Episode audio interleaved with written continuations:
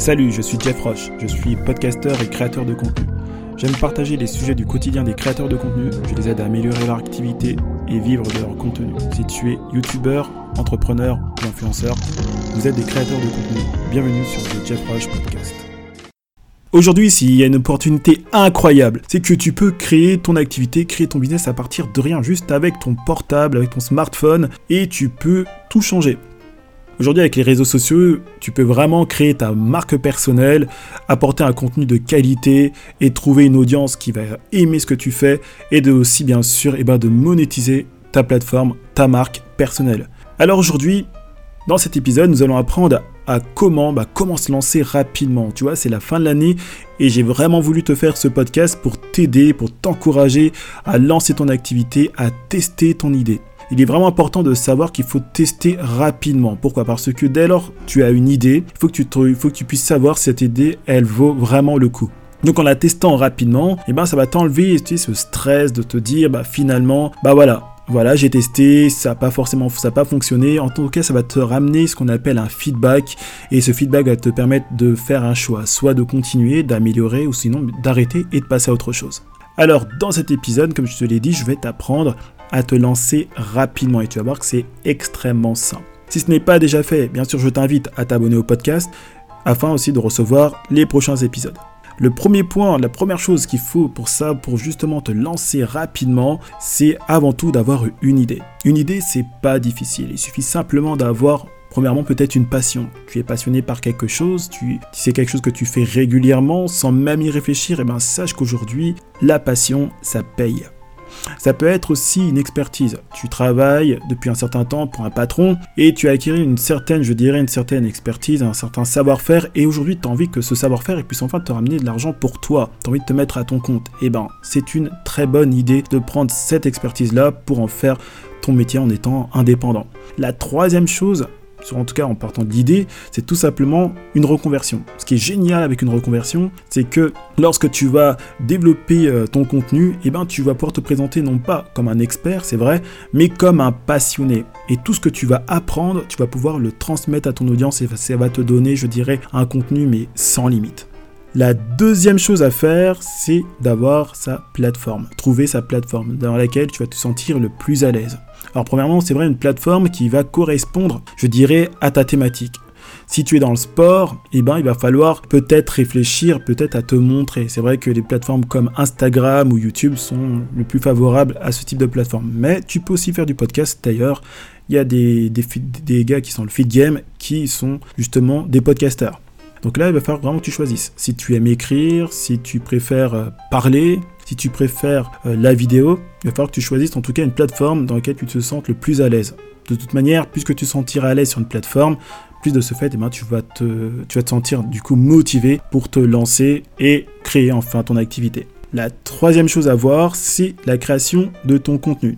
Alors la première chose qu'il faut savoir au sujet du contenu, c'est que c'est quasiment obligatoire d'en créer. Le contenu, c'est carrément, je te dirais, le contenu, c'est roi. Le contenu, c'est ce qui va tout décider. Et ton contenu, la première chose qu'il faut savoir, c'est qu'il faut en créer. Pourquoi? Parce que sans création de contenu, tu n'existes pas. Tu n'existes pas sur le net. Tu crées rien, tu n'écris pas, tu mets pas de photos, quoi que ce soit. Tu n'existes pas. Tu ne crées pas de contenu. La deuxième chose qui est bien dans le contenu, c'est que ça va te permettre d'apporter de la valeur à ton audience.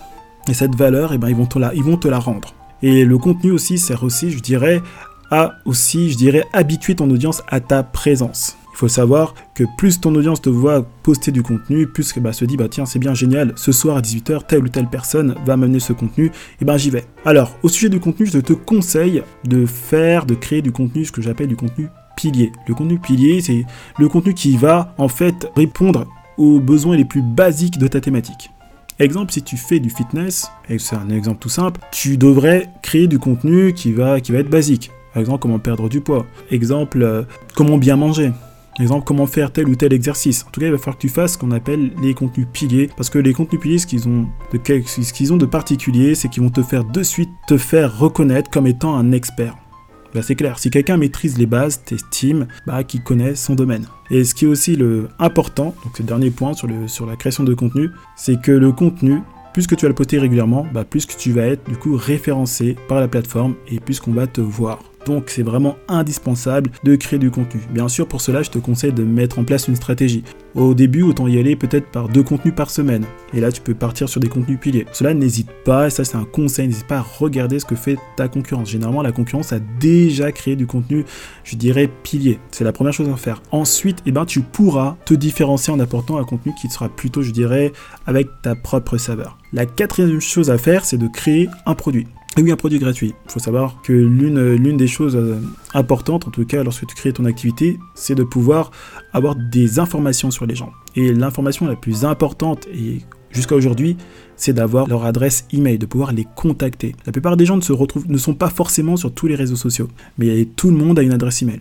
Donc, tu, comprends bien que à récolter des adresses email, c'est limite important, c'est vital. Alors pour cela, il, faut proposer, je dirais, un produit gratuit. C'est du donnant-donnant. Ok, c'est ce qu'on appelle aussi la réciprocité. Personne ne va te donner quelque chose si tu lui donnes rien. Ça n'existe pas, d'accord? Et pour cela, eh ben, il va falloir que tu crées un produit. Ça peut être un e-book ou ça peut être une vidéo, dans laquelle bien sûr tu vas pouvoir apporter de la valeur. Exemple, dans le cas de quelqu'un qui, recherche à perdre du poids, et eh ben, tu vas pouvoir créer une vidéo où tu vas montrer, je sais pas, imaginons une vingtaine d'exercices pour perdre du poids. Ou sinon, tu vas pouvoir proposer une vidéo ou même un e-book où tu vas mettre une cinquantaine de recettes pour perdre du poids. Alors, pour récolter les emails, tu t'en doutes bien, il faut une plateforme. Donc, on appelle ça, ce sont des plateformes d'emailing. Entre autres, il y a MailChimp, tu as aussi GetResponse et tu en as bien d'autres. D'accord Je te laisse faire ta recherche à ce, niveau-là. Elles sont faciles, elles sont, plutôt intuitives. Et ce qui est bien avec MailChimp, c'est que tant, tant que tu n'atteins pas un certain quota, ça reste gratuit. Donc, cette plateforme va te permettre de créer donc une petite euh, newsletter dans laquelle tu vas pouvoir mettre ta proposition, donc ton produit. Ça peut, être, ça peut être une vidéo que tu, que tu fais, ça peut être une photo, etc.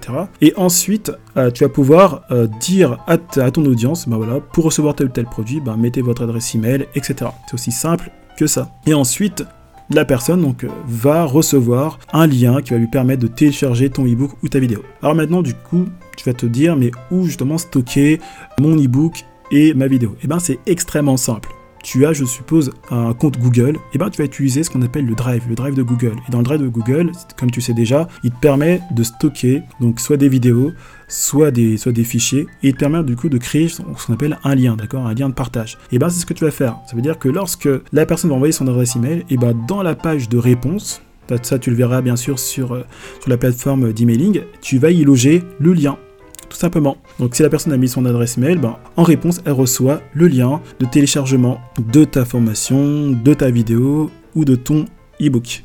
Le podcast est terminé, j'espère qu'il t'a plu, que maintenant tu es prêt vraiment pour te lancer rapidement avant la fin de l'année. Si ce podcast t'a plu, je t'invite bien sûr à le liker, à le commenter, à le noter, cela permettra de le faire connaître. Tu peux aussi me donner un pourboire, j'ai créé un compte Tipeee.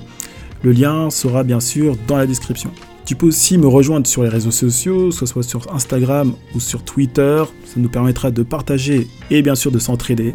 Ça a été un plaisir de faire ce podcast. C'était Jeff Roche. Salut